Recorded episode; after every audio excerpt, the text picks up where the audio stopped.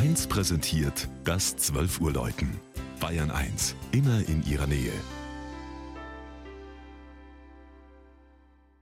Es ist 12 Uhr. Das Mittagsläuten kommt heute von der Filialkirche Heilige Drei Könige und St. Matthäus in Friedersried. Regina Fahndal über ein ganz besonderes Gotteshaus in einem oberpfälzischen Dorf, das auch nach der Eingemeindung nach Stammsried seinen unverwechselbaren Charakter bewahrt hat.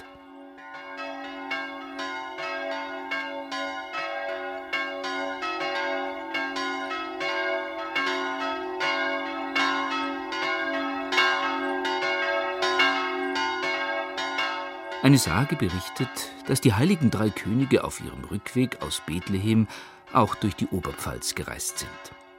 Vom Schwärzenberg her kommend haben sie am 6. Januar um die Mittagszeit gerastet. Und weil sie so müde und hungrig waren, gaben ihnen die gastfreundlichen Friedesrieder Knödel als Wegzehrung mit. Und deswegen wird in dem oberpfälzischen Dorf gleich zweimal Kirchweih gefeiert der Knödelkirter am Dreikönigstag und die Matthäuskirchweih Ende September.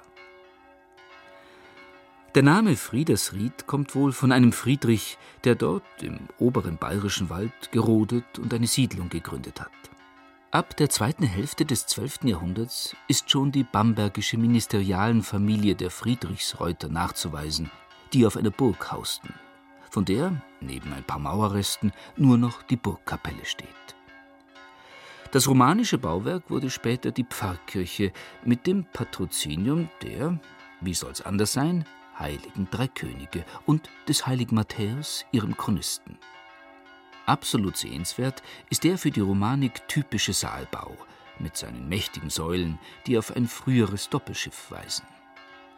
Der Altar unter dem Kreuzgewölbe des Chors stammt aus dem Jahr 1697.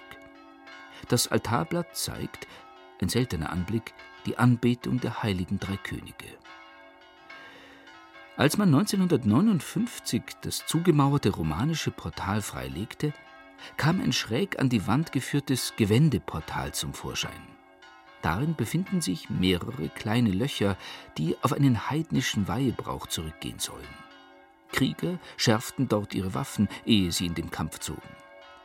Die geheimnisvollen Einkerbungen in dem Portal geben noch heute Rätsel auf. Auf eine weitere Besonderheit weist ein großes Schild am Eingang.